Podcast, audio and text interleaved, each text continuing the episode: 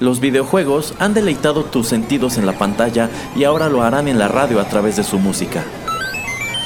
Descubre por qué los videojuegos se han convertido en una manifestación más del arte. Inserta una moneda y acompáñanos. Esto es 8 bits.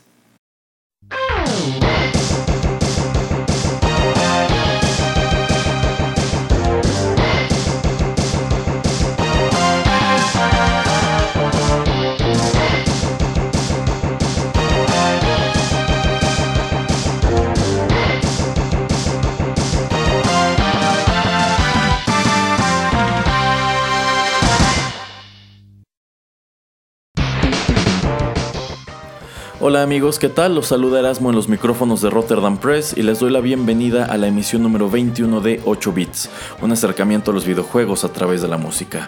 De antemano me disculpo porque sé que esta emisión debió aparecer en el podcast desde la semana pasada, sin embargo estoy en sumo atareado con otros proyectos, ustedes sabrán que Rotterdam Press, más allá de este canal, también es un sello editorial, entonces actualmente estoy trabajando en un par de libros nuevos y bueno, me temo que esto de cierta manera afectará mi capacidad de colocar contenidos aquí.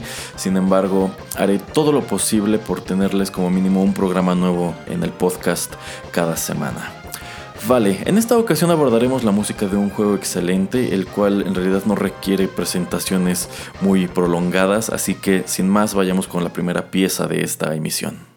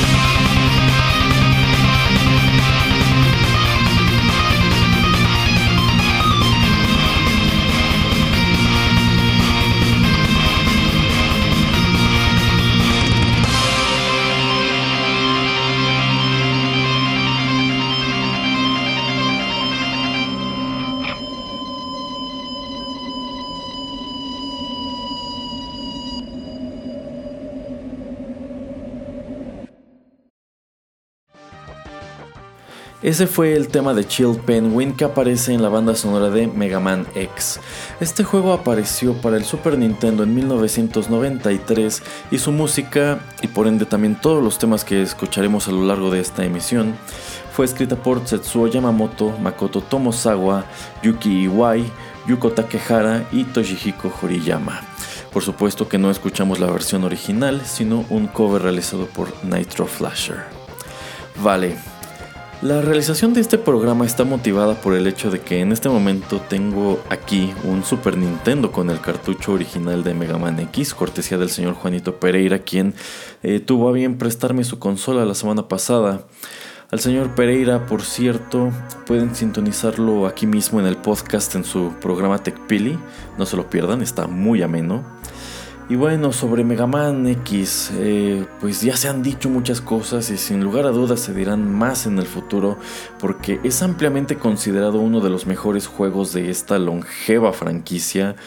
Eh, fue el salto de Mega Man a los 16 bits y para ello Capcom quiso hacer algo espectacular. Después de todo, era y es uno de sus personajes más populares y lo consiguieron pues para cuantiosas publicaciones este es uno de los mejores títulos disponibles en toda la biblioteca del Super Nintendo. Y si me preguntan tiene la mejor banda sonora de, la serie X y sin duda también una de las mejores en toda la historia de Mega Man. Y no sobra repetirlo, con la música de Mega Man no hay pierde, muy pocas franquicias han apilado bandas sonoras tan memorables. Y para esta emisión opté por traerles una selección que hice de la música de los stages principales, pero como existen cantidad de covers de estos temas en el internet, eh, escucharemos estas piezas en arreglos de metal. Pues en primer lugar ya tiene rato que no sacamos las guitarras y la batería en este programa y asimismo ya tiene rato que no dedico una emisión entera a programar covers. Este tema que les acabo de compartir de Chill Penguin quizá no sea de los más queridos, pero es en sumo identificable para los fans de la serie porque prácticamente todas las guías recomendaban empezar por aquí, empezar en este stage, el cual servía a su vez para familiarizarnos con muchas de las novedades que el juego tenía respecto a sus antecesores del NES, como la habilidad de correr, de trepar muros, el uso de los mechas y todas estas cuestiones. Ok, vayamos si les parece con más música y al regresar les cuento otro poco.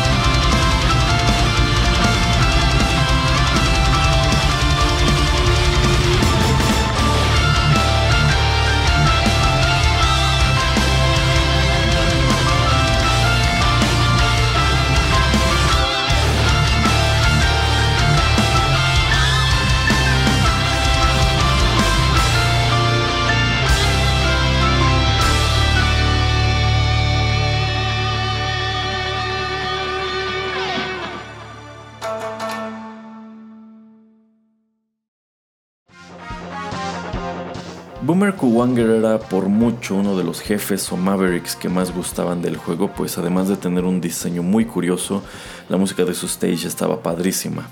Acabamos de escuchar precisamente el tema de Boomer Kuwanger interpretado por Whispered y algo llamativo de esta versión es el uso de sonidos reminiscentes de la música tradicional japonesa, pues la imagen de este personaje a su vez trata de evocar la armadura de un Ronin. Yo creo que es un muy buen guiño. Una curiosidad digna de mención es que este es el primer juego de la franquicia en donde Mega Man no es el único personaje principal, pues desde el primer stage presentan a Zero, quien es un aliado al que no podemos controlar y que en las secuelas eh, pues se volvería un personaje tan importante y tan popular que luego tuvo su propia serie, la serie de Mega Man Zero.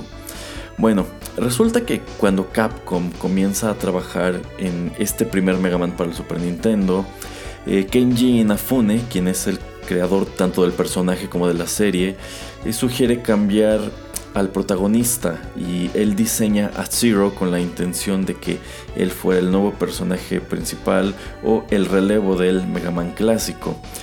Sin embargo, Capcom no estuvo de acuerdo y pidieron que mejor rediseñara al personaje de los juegos de NES y esto es lo que da como resultado a X y bueno, Zero se queda solamente como un personaje secundario.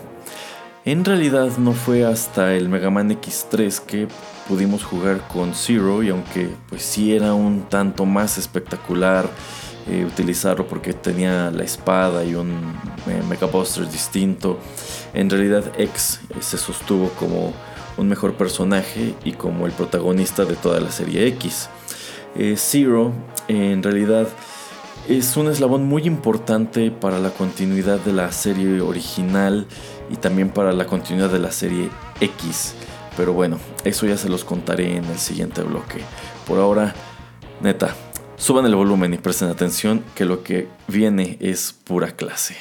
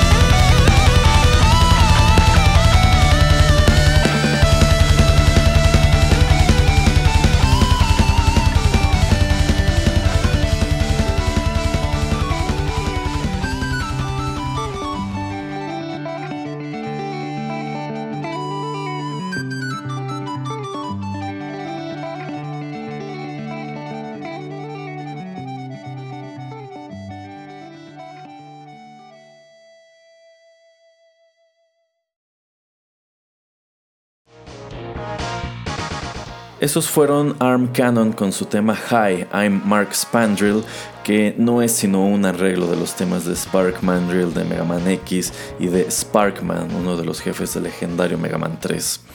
A esta banda ya la habíamos escuchado antes en la emisión 8 de este programa, con un arreglo padrísimo que tienen de la música de Ninja Gaiden. Y desde entonces les dije que traen una propuesta muy interesante y que son músicos bastante talentosos. Prácticamente son una banda de metal progresivo especializada en bandas sonoras gamer. En el caso específico del tema que acabo de presentarles, eh, pues está padre que reúna dos temas separados por varios años. Ambos pertenecen a jefes cuyo diseño y habilidades tienen que ver con la electricidad, es decir, jefes eléctricos, los cuales abundan en la historia de Mega Man. Eh, y en lo que a la música de Mega Man X respecta, el de Spark Mandrill es considerado eh, uno de los temas que más destaca en una banda sonora muy bien lograda y por ello no es raro que lo cuenten en listas de top 100 o top 50 temas musicales del Super Nintendo. No sé si lo sepan, pero desde los 80 Capcom tiene una banda propia que se encarga de interpretar la música de muchos de sus juegos. Se llama Alf Laila aunque muchos gamers mexicanos la conocemos o la recordamos más como Alfa Lira, que es como la revista Club Nintendo la refirió en una de sus ediciones hace muchos años. Y por allí han pasado algunos compositores que hoy son muy famosos en esta industria, como Yoko Shimomura y también Yasuaki Fujita, quien hizo la música de Mega Man 3, por cierto, y también pues ha trabajado en un montón de clásicos de este desarrollador. Entonces, cuando hablamos de la música de Capcom para juegos de NES, Super Nintendo y arcade, cuando hablamos de juegos de Capcom de finales de los 80 y principios de los 90, eh, no hablamos de una persona que programaba MIDIs instrumento por instrumento como hacían otras, otras compañías, sino que en realidad ellos eh, grababan a una banda de rock eh, sin embargo, estos temas luego eran descompuestos a versiones de menor calidad por las limitaciones tecnológicas de la época. Bueno, eh, les hablaba de Zero. Verán, cuando salió Mega Man X todos sabíamos que era una secuela de los juegos del NES, pero no cómo se enlazaban sus historias. Y esto nunca ha estado muy claro ya que Inafune no trabaja más para Capcom y de hecho se odian mutuamente, es probable que ya nunca lo sepamos. Y lo peor es que él mismo se ha contradicho con algunos detalles. bueno, no hay que ser unos genios para deducir que X en realidad es Mega Man, a quien el Dr. Light encerró en una cápsula durante varios años hasta que el mundo lo necesitara de nuevo y antes de los eventos de Mega Man X es descubierto por el Dr. Kane.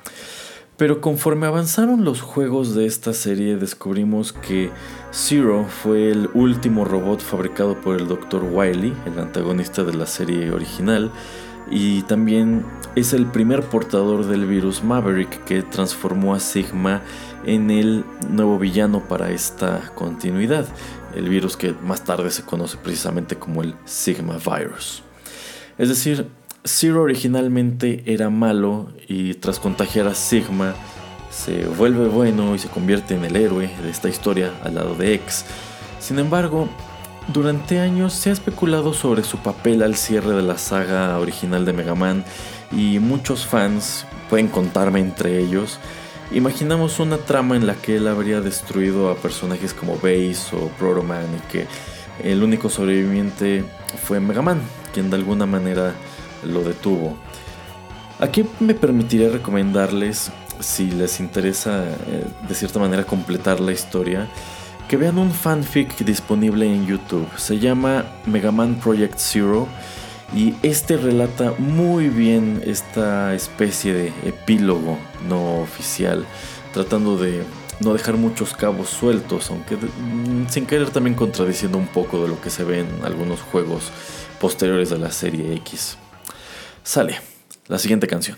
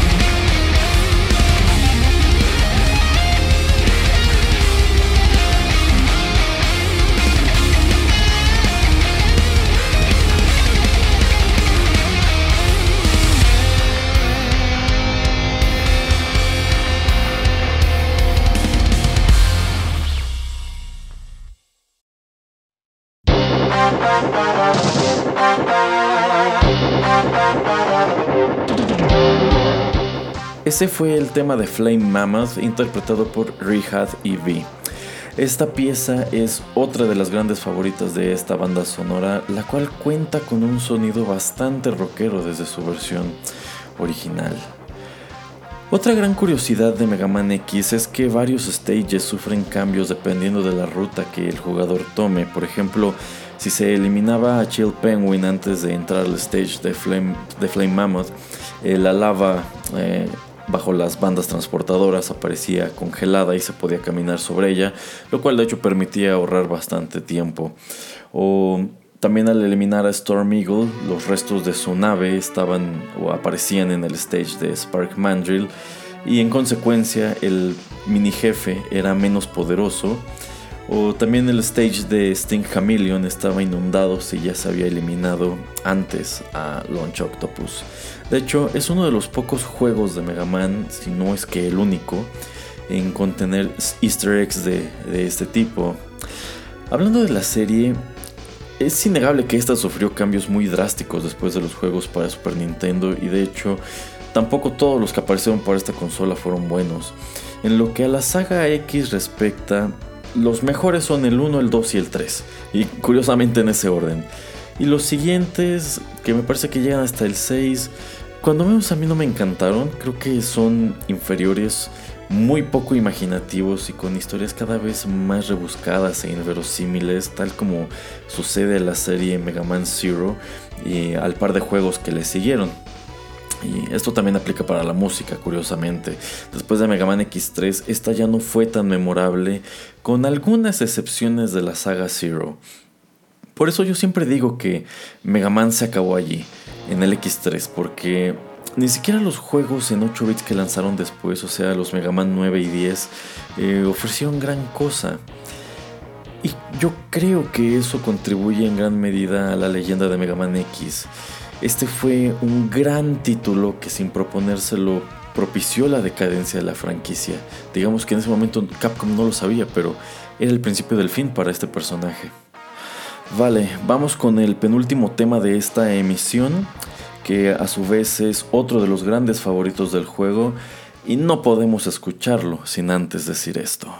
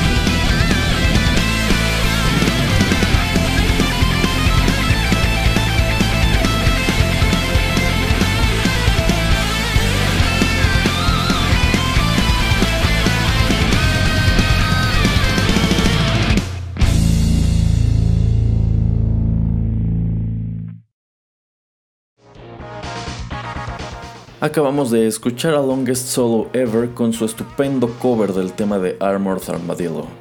Al igual que el de Spark Mandrill, este también figura muy a menudo en las listas de popularidad de música del Super Nintendo y para algunos fans es el mejor de este juego, posición que se debate con el que escucharemos para terminar.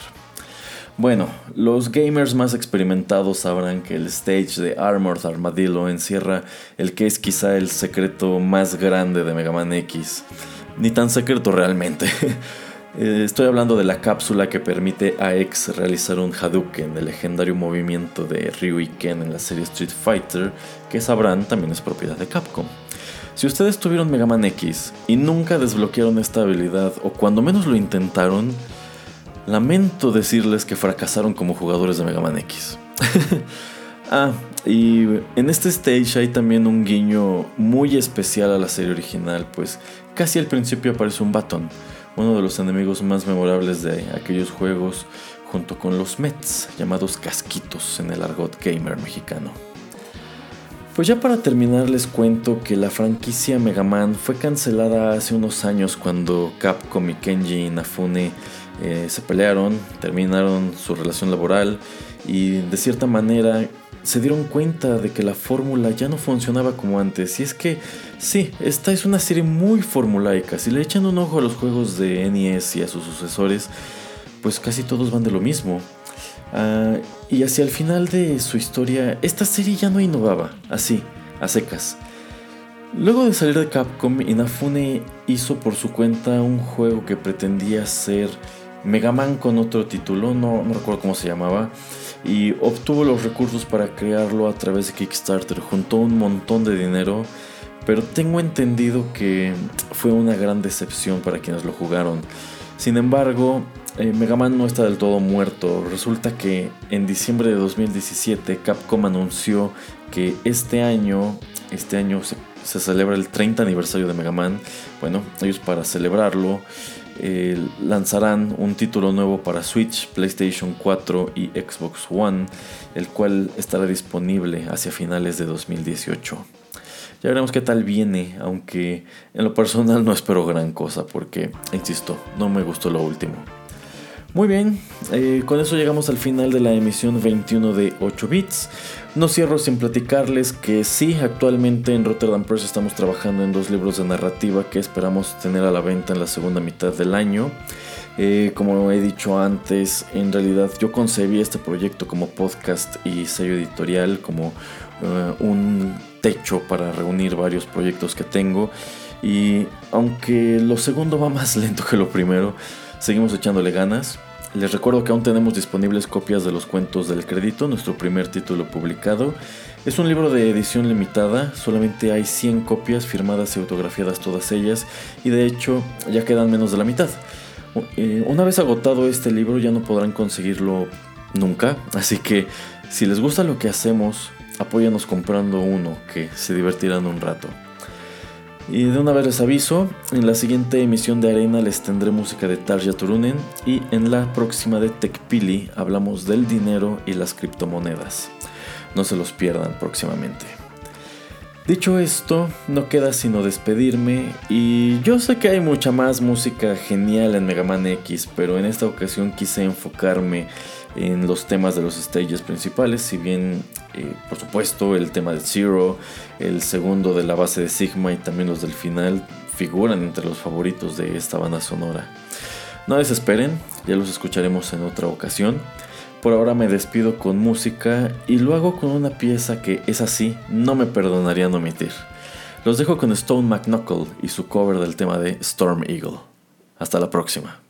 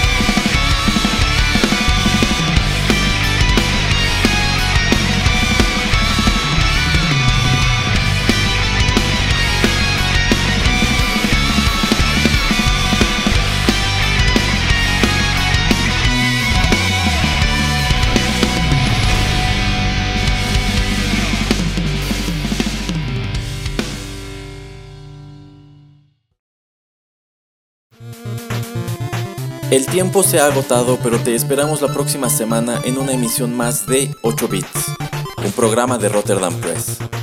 Hasta la próxima.